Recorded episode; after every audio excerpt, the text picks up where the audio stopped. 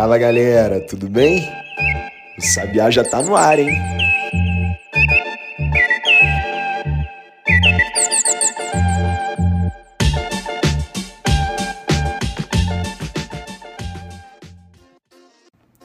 Dez de maio de 2022.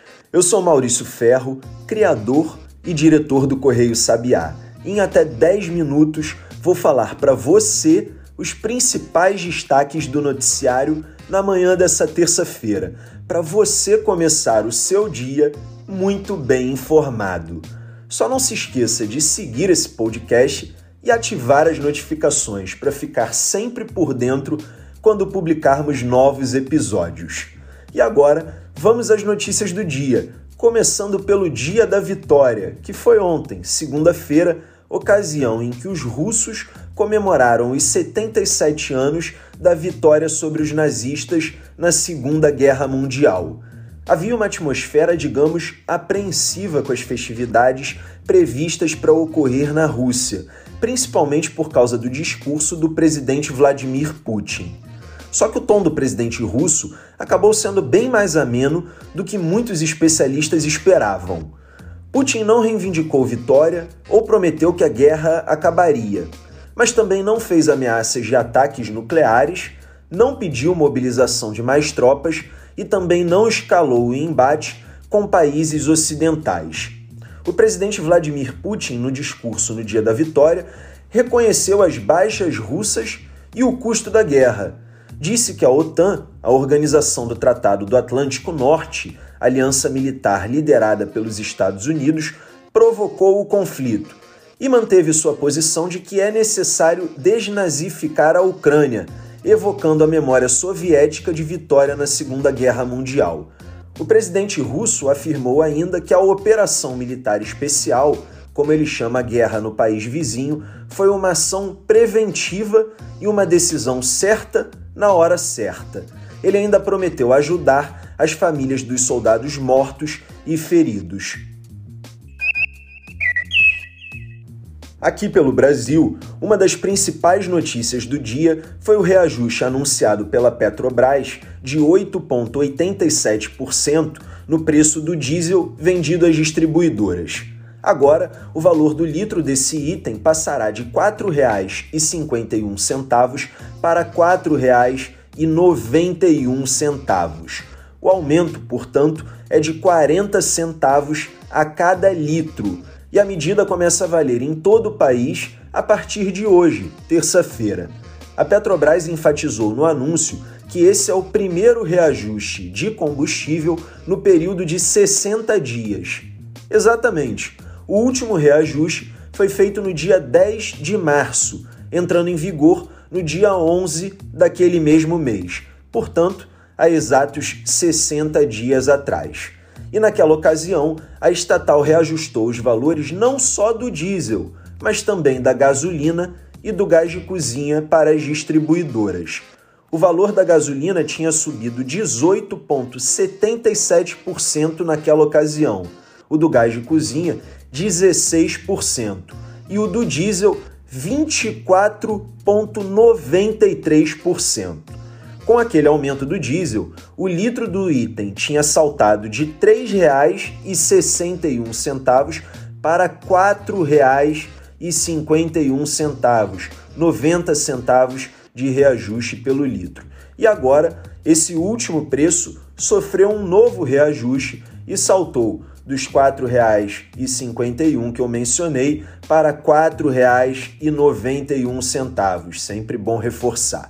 Em outras palavras, isso significa dizer que o diesel, em apenas 60 dias, disparou de R$ 3,61 para R$ 4,91, num aumento de R$ 1,30 por litro. Como consequência dessa alta, categorias e setores diretamente impactados estão se movimentando. O presidente da Associação Brasileira dos Condutores de Veículos Automotores, Wallace Landim, por exemplo, disse estar indignado com o aumento e falou à categoria que não podem ficar quietos. Chorão, como ele é conhecido, Disse ainda que o presidente Jair Bolsonaro, que fez diversas críticas à Petrobras nos últimos dias, tem dado sinais de que entendeu ser necessário mexer na política de paridade de preços da estatal, que repassa ao mercado interno os valores do barril de petróleo no mercado internacional. Chorão também disse que o aumento no valor do litro do diesel se reflete no dia seguinte no aumento dos preços dos produtos transportados. Já o presidente da Associação Nacional das Empresas de Transportes Urbanos, Francisco Cristóvão, já tinha dito no último dia 5 que a população das cidades brasileiras pode enfrentar uma falta generalizada de transporte público. Por fim, o aumento do diesel ligou ainda um outro alerta, e agora existe a expectativa de que haja também um novo reajuste no preço do litro da gasolina. Continuando a falar de economia, o Ibovespa fechou ontem em queda de 1,79% aos 103.250 pontos. E agora, o índice que chegou a subir forte nos primeiros meses do ano já acumula uma queda de 1,49% em 2022. Enquanto isso, o dólar que vinha desvalorizando em relação ao real voltou a subir forte e fechou o dia cotado a R$ 5,15, o maior nível da moeda norte-americana em quase dois meses. Isso ocorre com a maior procura dos investidores por segurança, desde que houve o anúncio das mudanças nas taxas de juros no Brasil e nos Estados Unidos, principalmente. Eu tenho procurado falar aqui sobre o balanço do mercado no dia anterior em atendimento a um feedback de um ouvinte que entrou em contato fazendo esse pedido. Você também pode dar sugestões e tornar o Sabiá mais útil para você. É só mandar uma mensagem por e-mail redação@correiosabiá.com.br ou então uma mensagem por uma das nossas redes sociais arroba Correio Sabiá. Aproveite e siga a gente por lá também, caso você ainda não faça isso. E agora, falando de eleição, o Tribunal Superior Eleitoral respondeu ontem, segunda-feira, às Forças Armadas sobre as recomendações feitas pelo Ministério da Defesa para o pleito desse ano. A lista era de mais de 80 recomendações, que se dividiam em sete principais eixos. O resumo da ópera é que as sugestões não foram acolhidas. Agora eu vou desdobrar um pouquinho disso para você ficar muito bem informado. De acordo com o TSE, as contribuições para o processo eleitoral tinham que ter sido feitas até o dia 17 de dezembro de 2021. As mudanças nas regras eleitorais podiam ser feitas até o dia 5 de março, mas as sugestões da defesa só foram enviadas no dia 22 de março.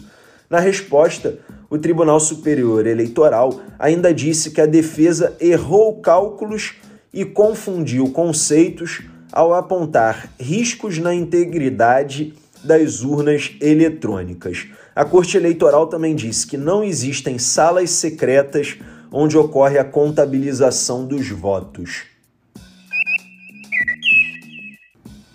Depois de falar essa resposta dura do TSE ao Ministério da Defesa, o Sabiá no Ar fica por aqui. Mas se você gosta do nosso podcast e quer ficar por dentro da publicação de novos episódios, não se esqueça de seguir a gente aqui na sua plataforma preferida de streaming e também de ativar as notificações. Você também pode e deve seguir a gente nas redes sociais, arroba Correio Sabiá, e divulgar o nosso trabalho chamando seus amigos ou parentes para acompanhar a gente sempre tem alguém que precisa de informação confiável e resumida, ainda mais nesse período cada vez mais próximo das eleições, que prometem ter um avanço considerável de desinformação. Então é melhor se prevenir. Me apresentando rapidamente, eu sou Maurício Ferro, criador e diretor do Correio Sabiá. Sou também eu que faço o roteiro e a apresentação